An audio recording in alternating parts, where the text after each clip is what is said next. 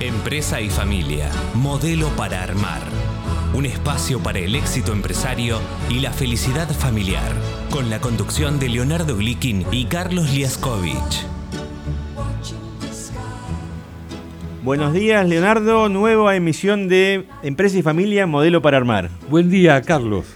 Bueno, eh, creo que va a ser un día eh, nuevamente eh, muy instructivo para toda nuestra audiencia, porque vamos a tener dos temas muy diversos y los dos muy útiles, creo. El primero con una conversación a fondo con un experto en seguridad informática, Martín González, y la segunda parte vamos a tener a dos consultores realmente muy destacados en empresas de familia, Alicia Stivelberg y Javier Fausulevich, quienes nos van a hablar del eh, inminente eh, Día Internacional de la Empresa Familiar. Efectivamente. Así que, bien, me parece que ya estamos en línea con Martín. No sé si nos estás escuchando. Buen día, Martín. Buen día. Buen día, Carlos. Buen día, ¿qué tal? Hola, buen día. Muchas gracias, eh, Martín González, por atendernos. Martín es socio en STI Network, que es socio de quién? De Ariel Luna, que ya estuvo en nuestro programa. Siguen siendo socios, ¿no, Martín? Todavía seguimos. Sí, muy bien. hay que chequear siempre estas cosas. Como los matrimonios, hay que chequear siempre las sociedades. Em, era un chiste, obviamente. Ayer estuvimos hablando y de ayer para hoy no creo que, hubiera muchos cambios. Pero, em, Martín, lo que nos convoca no es algo tan risueño, sino que es algo, no vamos a poner la palabra trágica porque es pesada, pero algo em, denso para muchas empresas, eh, que se trata de la seguridad informática. ¿No? que es un tema tan visitado que parece que estamos todos cansados, pero el problema es que se renueva el problema, ¿no es cierto, eh, Martín? Sí, es un tema constante, es un tema constante, es un tema además eh, que tiene novedades todo el tiempo. Porque ya la palabra virus, aunque estamos muy este, conviviendo con un virus, el, el del COVID, pero digo, eh, la palabra virus quedó un poco atrás en el tema de seguridad informática, ¿verdad? Claro, claro. Hemos quedado todavía con ese concepto de esas infecciones de hace por ahí 8 o 10 años atrás. Claro. Cuando lo único que por ahí que nos hacían era impedir trabajar en una terminal o que la compu se ponga un poco más lenta. A lo sumo se formateaba, pero nunca estuvo en riesgo la información. Claro. Este, últimamente lo que está pasando, últimamente hace ya seis años para esta parte, es que las amenazas eh, atacan directamente la información de la empresa. lo que buscan es básicamente secuestrar la información, literalmente, este, pedir un rescate. Son una, organización criminal dedicada básicamente a, este tipo de fraudes. Y estamos, y, estamos hablando de organizaciones criminales, es decir, no estamos hablando de programadores, hackers de, de, Estonia o de, Bangladesh que, digamos, deliran con esas cosas, sino gente que nos conoce y que sabe lo que los puntos débiles. Exacto, hay, que, hay, que sacar hay que cambiar un poco esa mentalidad. Eh, por lo general, a ver, el, hacker está más del lado nuestro, está más del lado del bien, eh, buscando tal vez los límites ¿no? que tiene los sistemas informáticos, buscando vulnerabilidades. El, hacker lo que busca son errores, pero después está el otro que explota esos errores. ¿no? no es el hacker. El que explota esos errores, el que, el que trata de buscar un beneficio económico, es un delincuente. Es un delincuente. Y lo que usa son artimañas, son engaños, eh, famoso cuento del tío, llevado a la era informática. Este, entonces, la seguridad informática, la ciberseguridad, todos esos términos que parecen que están lejanos, eh, están enfrente nuestro, están en la máquina y depende mucho más de la conducta, de cómo trabajamos con el equipo, a veces que de, que de los fierros o los antivirus que tenemos. ¿no? Este, pasa a veces más, por ese lado. Vos me, me contabas que, eh, a diferencia de lo que yo esperaba o suponía, eh, el primer, la primera tarea que hacen ustedes cuando alguien, digamos, les pide un servicio de seguridad informática es una capacitación. Claro. Eh, para nosotros el, eslabón más débil, ¿no? Toda esta cadena de, lo que es la seguridad de la información está entre el teclado y la silla. Es, el usuario. es decir, la persona. La persona, claro, es el usuario. Entonces, lo, lo importante primero es concientizar, capacitar por un lado, pero más que nada es concientizar, entender las amenazas, este, entender las consecuencias que puede tener un ataque, que puede ser que la, información se encripte, se secuestre, eh, y, todo lo que implica eso para una empresa. No importa el tamaño de la empresa.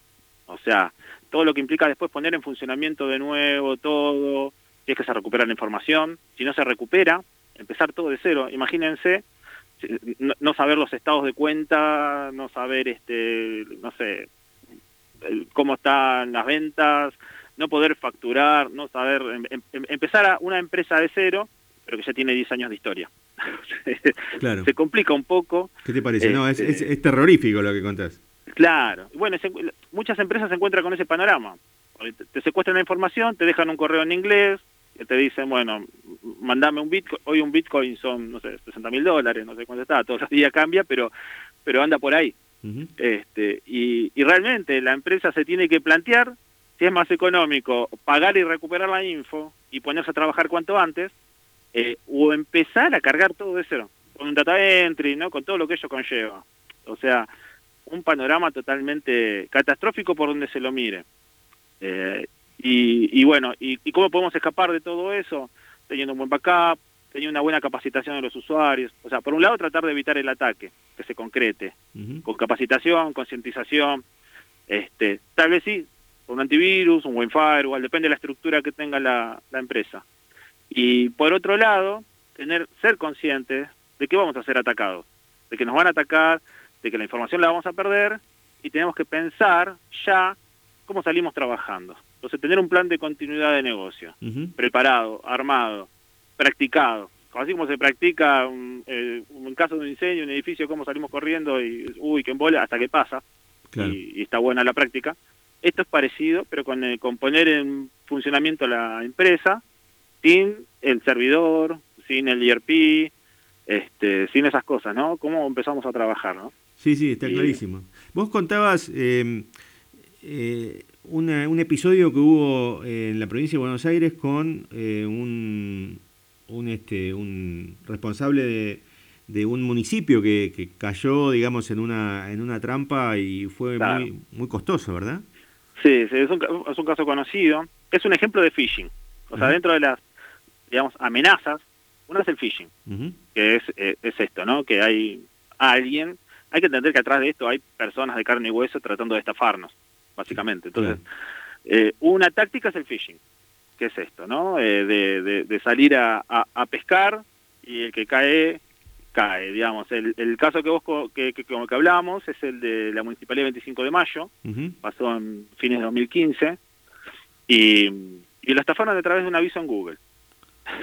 Es decir, eh, 3,5 est- millones de pesos. Esta persona, eh, todos los días vos me contabas que tenía un procedimiento de eh, entrar en la página vía Google.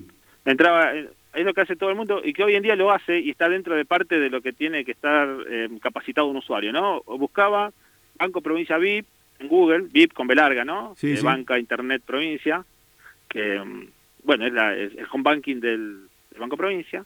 En- buscaba eso en Google, pum, el primer resultado que le daba, le daba Enter, pum, ya le aparecía para colocar usuario y clave, ponía usuario y clave y entraba a operar. En ese momento, con esas credenciales, ya te permitía hacer desde adentro del home banking transferencias. Claro. Una vulnerabilidad importante. Ya había, eh, creo, de tarjeta de coordenadas, token, pero no era obligatorio Claro, todavía. era una transición todavía, claro. Claro, exactamente, no era obligatorio, no era una política, eh, no estaba impuesto ¿no? hacia los usuarios. Este, aprovechando esa vulnerabilidad, lo que hicieron fue pagar un aviso que cada vez que vos buscabas Banco Provincia VIP, primero te aparecía un anuncio, un anuncio que cambiaba unas letras nada más de la dirección, ¿no? En vez de bancoprovincia.com, Claro, claro. qué sé yo, decía Banks en vez de una A o una S. Claro. Y después era todo igual. Digamos que cualquiera que ve un monitor claro. O, o que estaba un apurado. un poquito de o- o que distancia no te estaba- das claro, cuenta. Claro.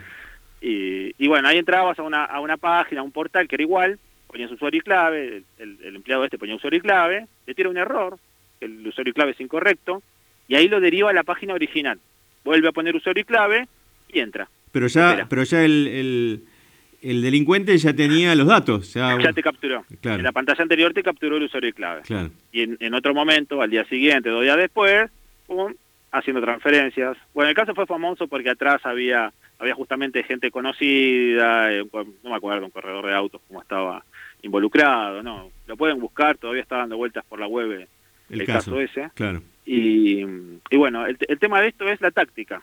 No fueron a buscar al municipio 25 de mayo. De hecho, fue el, 20 el, el, municipio y un par de empresas más de la provincia. Se dieron cuenta de una vulnerabilidad de lo que hace el común de la gente y fueron a pescar.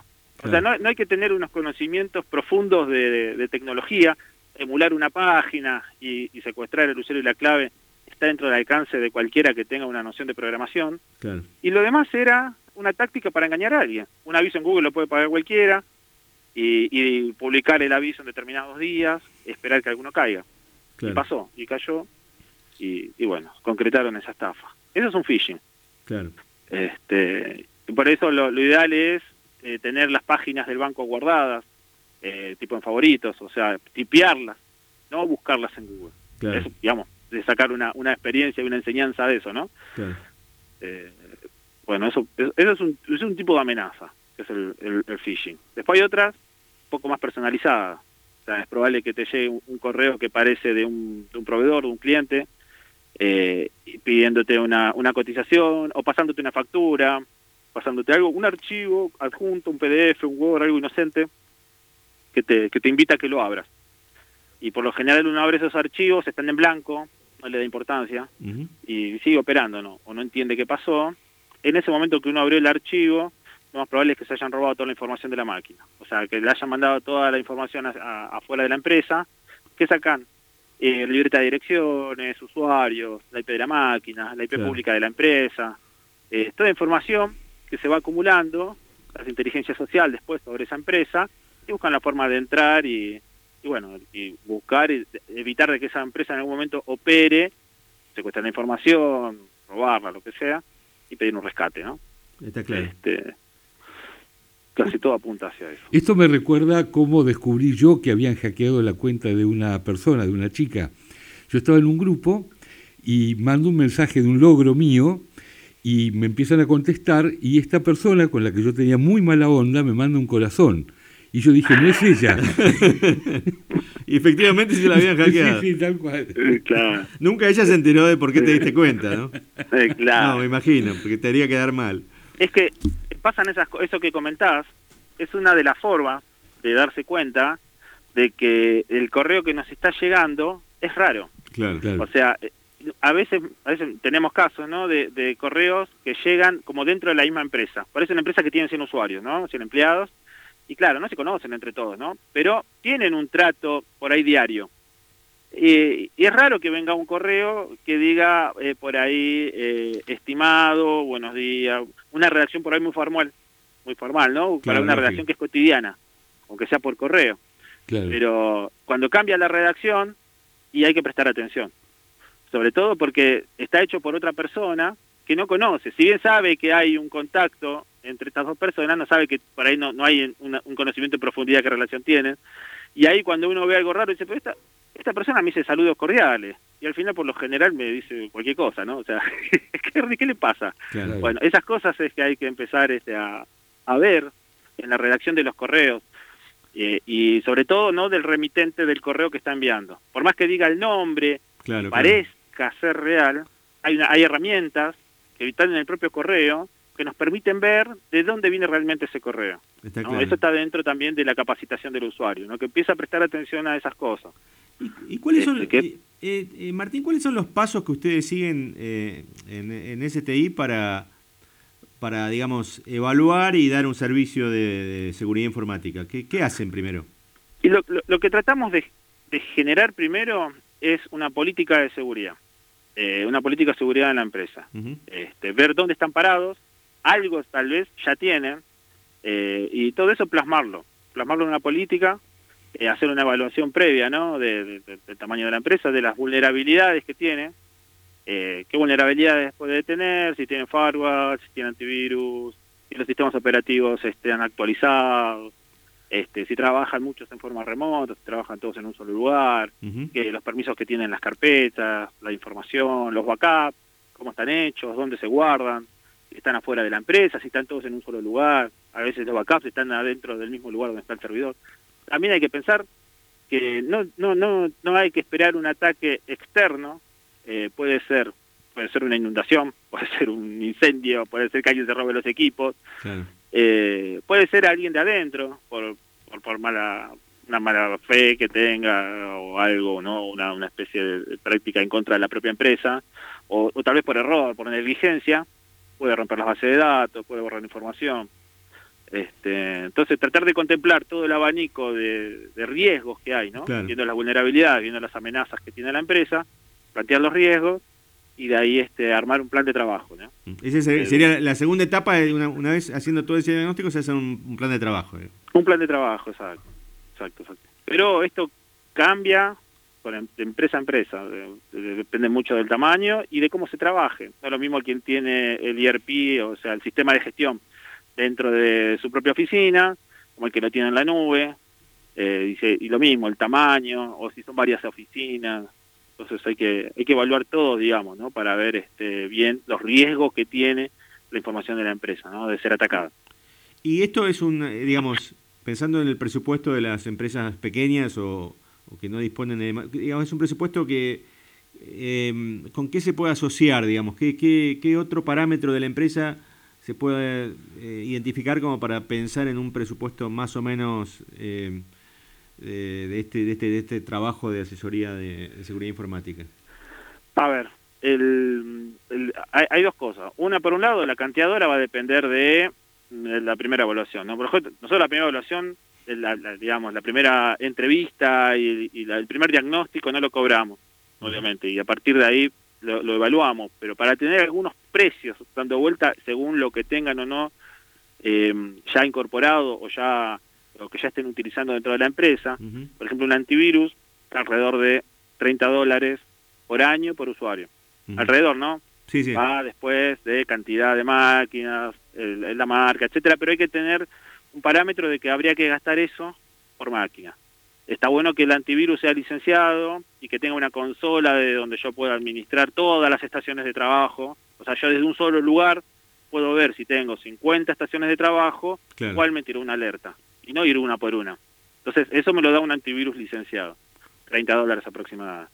Después, eh, para poner un firewall, digamos que es el equipo que está en el borde de la empresa.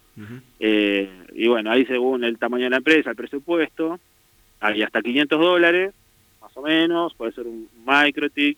Nosotros trabajamos mucho con Drytech, que es otro otra marca de, de- de equipos de router y firewalls muy robustos y precio calidad la verdad que resultaron ser muy buenos y a partir de ahí Fortinet es un- una gama de equipos que es una solución muy completa en seguridad básicamente el, el- el tope de lo que uno, de uno- que una pyme argentina puede puede llegar a poner este, y disponer como de seguridad dentro de la red Ah, o sea ya habría que eh, eh, por lo menos evaluar eso licenciar los, los, los Windows que uno tiene, si es que tiene Windows, eh, si tiene Mac, tratar de tener el la última versión del sistema operativo, este, y todo con los últimos parches de seguridad instalados. Eh, también lo mismo, si no hay licencias, etcétera, bueno, tratar de ver un, un plan de adecuación, pero es importante que los sistemas operativos no estén craqueados. El- Al craquear yo un sistema operativo para que funcione, eh, le estoy bajando la seguridad. Le estoy bajando un montón de, de configuraciones que tiene para que pueda funcionar sin validar contra los servidores de Microsoft. Bueno, todas esas seguridades que hay que bajarle y me lo dejan totalmente vulnerable para que entre cualquiera. Claro. Este, entonces son cosas que hay que ir evaluando. ¿no? Y también, costos también que está el, más allá. y también está el, de- mundo, el mundo WhatsApp. está- también está el mundo WhatsApp, ¿no? Que esa es otra cuestión. Ah, El WhatsApp, el tema, sobre todo, es pasa por lo mismo, por el, lo del cuento del tío, porque no te roben la cuenta de la empresa, este no el hecho de que no te manden por ahí te mandan un mensaje aparentemente de un conocido que dice che te va a llegar un correo con unos códigos me equivoqué pasámelos ni bien te llega y esos códigos son para levantar el tu cuenta Claro, de WhatsApp claro. en otro lado Pero, tam- Este. pero también forma parte de este, de este análisis de ustedes y de esta protección. Eh, esto es parte de la capacitación Ah, aparte, porque sea, ustedes tienen un, tienen lo- un mom- tienen un momento de capacitación cuando los contratan, ¿no? Es, sí, nosotros arrancamos con eso. Sobre todo porque eh, va, va a haber unos cambios en la forma de trabajar de la, de la gente. De repente no van a poder acceder a ver toda la información de la empresa. De repente las claves van a ser más complejas. Lo que se pueda poner con doble factor de autenticación se va a poner así. O sea Claro. que de repente para entrar al correo va a llegar un mensaje al celular. Este, y eso es una medida más de seguridad. Y en el correo es muy importante, sobre todo en el correo corporativo hay que concientizar a los usuarios de que no usen el correo corporativo para darse de alta en aplicaciones en el celular, por ejemplo, también, Ujú. que a veces es mucho más fácil, ¿no? Eh, uno va a entrar y te dice, si quiere registrarse, ponga todos sus datos, eh, ponga su correo, su clave, tenés que armar un formulario, y al lado hay tres botones muy lindos que te dicen Facebook, te dice Gmail, eh, o te dice Twitter, y te puedes loguear con la cuenta ahí de Facebook, de, de- de- de Twitter o de Gmail. La cuenta de Gmail muchas veces, muchas veces es de la propia empresa. Eh, y si entran con la cuenta de Gmail en ese botón, se evitan de llenar el formulario, Claro. entras a la aplicación, pero esa aplicación entra a tu correo. O sea, vos a esa aplicación le estás dando permiso a que entre a tu correo, tal vez. eh, eh, hay un hay todo un texto que te explica qué permiso le estás dando, que nunca lo leemos. Nadie lo lee nadie, todo el mundo Nunca lo lee nadie, y ahí te dice que accede a, lo- a los contactos, a la cámara, a la agenda, al correo. Si accede al correo, eh, imagínate, el que desarrolló esta aplicación puede entrar a tu correo sin necesidad de la clave. Vos podés cambiar la clave, después doble factor de autenticación. A tu correo, a tu correo personal, A tu correo personal, sí, a mí me preocupa más el correo eh, corporativo. eh, corporativo. Claro, Porque vos en el corporativo es donde le vas a avisar a alguien que le vas a transferir dinero. claro. Por ejemplo, hubo un caso muy conocido eh, hace poco tiempo, la transferencia creo que fue de Paredes al PSG en Boca Juniors, Ujú. que se estaban cruzando correos entre las dos instituciones por el pago de 500 mil euros. Y, y en un momento se metió un tercero en la conversación que le mandó un correo al PSG diciéndole, dale, sí, pásame la transferencia a esta cuenta. Y el PSG le pasó. No, Y ese claro. correo Sí, que estaba viendo la conversación se metió en ese instante. Con una cuenta que era, en vez de, no sé, si es arroba Boca Junior, era arroba BCA Junior. claro. Este, y del PSG, venían con la conversación, respondieron, hicieron la transferencia, mandaron el comprobante, Y la plata todavía están está. con ese. Claro, O sea, eso es eh, esos son los riesgos. Claro. Eh, o sea, y aparte hay que entender que el ataque no va a ser inmediato. El que va a entrar va a ser una inteligencia social sobre lo que está viendo. Lo mismo si entra a la red de nuestra empresa. A veces puede pasar que el ataque sea inmediato, como puede pasar que esté días, semanas dando vuelta, viendo cuánto daño puede provocar y que realmente la empresa se vea comprometida, ¿no? En cuanto a la información que está afectada. Yo tuve una experiencia muy desagradable hace poco tiempo y quiero contarla al aire. Resulta que los bancos están en una gran campaña de no de los datos a nadie. Sí. Estaba recibiendo en mi celular llamados que decían fraude. El nombre del eh, llamado, de, de donde me hacían el llamado decía fraude. Bueno, una vez se me ocurre atender y me piden efectivamente mis datos. Le digo, yo no le voy a dar de ninguna manera mis datos. Y dice ser de mi banco. En mi banco yo tengo mi propio oficial de, de cuenta. Le Sí. pregunto a mi oficial de cuenta y me dice que él no había querido llamarme. Efectivamente, era de otro sector del banco donde me estaban llamando sin informarle a mi oficial de cuenta y para poder darme la información que me tenían que dar, primero necesitaban que yo me identificara, pero yo no me iba a identificar nunca. Conclusión, terminé mandándoles una carta documento. Es decir, Sí, no, es, sí. es decir, al mismo banco que había procedido pésimamente. El mismo banco que decía que no había que dar los datos, lo que hacía era pedirme los datos. Claro. Claro. No, no, no. Nadie te va a llamar. Eso, eso es como el ABC, ¿no? Eh, no darle los datos a nadie que te llame. Una cosa es que yo llame al banco y el del banco me pida un PIN o algo, un número de documento, para validar que soy yo el que llama. Claro. Pero otra cosa es que me llamen Claro. y me pidan los datos. Eso es el ABC. De- Sí, no, sí. ¿no? Lo mismo con los correos que llegan del banco, de Visa. Sí, incluso, eh, incluso lo que yo te preguntaba como, eh, como digamos, en, en la preparación de, de esta charla era si esta, este famoso truco de dejar este, tirados pendrives en los estacionamientos de una empresa para que algún eh, inocente lo, lo use después en su computadora en la empresa. Eh, vos me decías que ya es un método viejo, que ya... Sí, ya- sí, un, po un poco, es algo que se usó en Claro. un momento, se dejaba eso en el estacionamiento, como, lo- la- conven- las convenciones, reuniones que te dan un pendrive con la información Claro. de, de- de- de- de lo que pasó en esa convención, este eso es muy común. Muy común que a nivel de Estado nadie nadie usa un pendrive que le dé otro Estado, por ejemplo. Claro. O sea, eh, en todas estas reuniones que se hacen, entre entre grupos, de G20, por decir, un, ejemplo exagerado, ¿no? Cualquier otra reunión que se haga este, a nivel diplomático, es casi una medida de seguridad obvia, por muy lindo el presente que me das de, de los pendra y todo eso, pero no, no lo vas a poner en una máquina. Y a nivel corporativo lo mismo, lo mismo, ¿no? Eso, igual ya con el tema del COVID y todo esto, ya no sé si la gente está, está con muchas ganas de levantar cosas del suelo que estuvo manipulando otro, pero es parte de un engaño. Sí, sí, está parte clarísimo. de eso. Todo va a entrar a partir de un, de, de un engaño, como si Sí. fuera el juego de, la película de Nueve Reinas, ¿no? Sí, sí, sí, Eh, absolutamente. No, y además eh, lo que me deja pensando el tema de la seguridad informática es eh, tener una, una actitud, cambiar la actitud. Es un poco lo que está implicado también con, eh, con suscribir un seguro. Eh, digo, uno puede ir confiado por la vida pensando que no le va a pasar nada hasta que pasa. Y si uno está con un seguro, el, el resultado es mucho mejor que, este, que si no lo tuviera, ¿no? Y en esto, digamos, tomar medidas eh, es mucho mejor hacerlo antes de que pase, eh, en lugar de encontrarse con, con el problema manifiesto eh, y que después me quede sin, sin poder trabajar en la empresa, ¿no?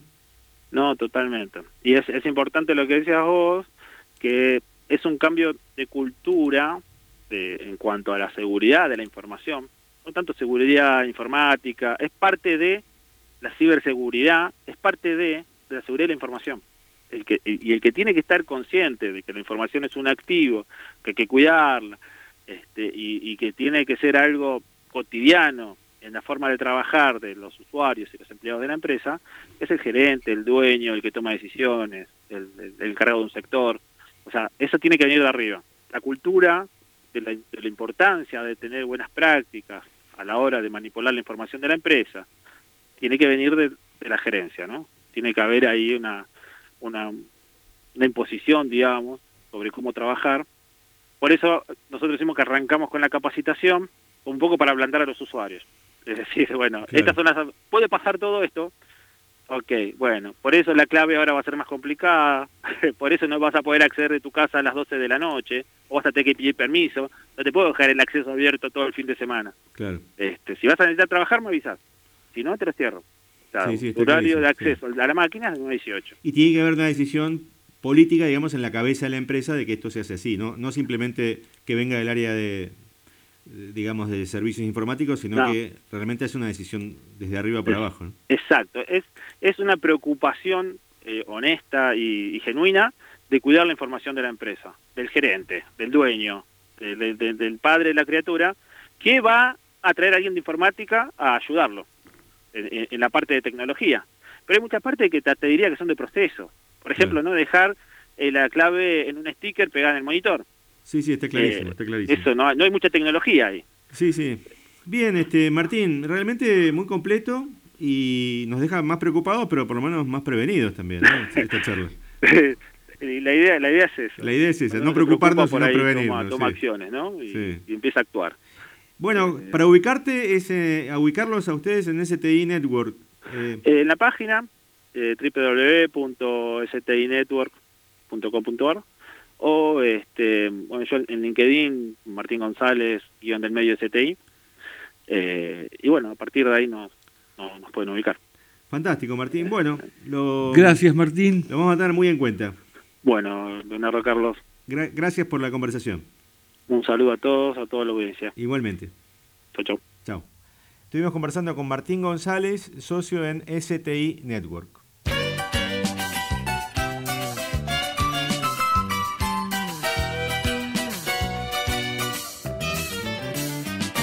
Hoy puede ser un gran día, plantéatelo así.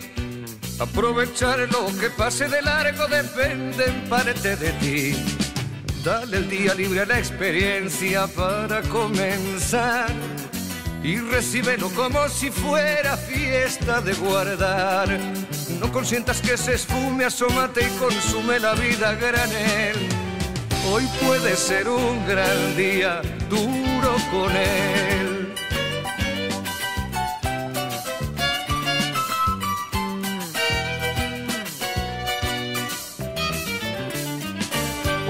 Puede ser un gran día donde todo está por descubrir. si lo empleas como el último que te toca vivir. Saca de paseo a tus instintos y ventílalos al sol. Y no dosifiques los placeres si puedes derrocharlos. Si la rutina te aplasta, dile que ya basta de mediocridad. Hoy puede ser un gran día, date una oportunidad.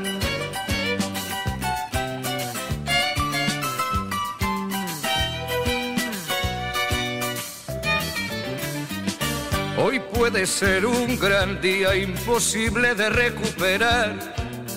Un ejemplar único no lo dejes escapar.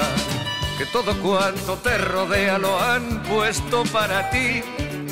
No lo mires desde la ventana y siéntate al festín. Pelea por lo que quieres y no desesperes si algo no anda bien. Hoy puede ser un gran día y mañana también.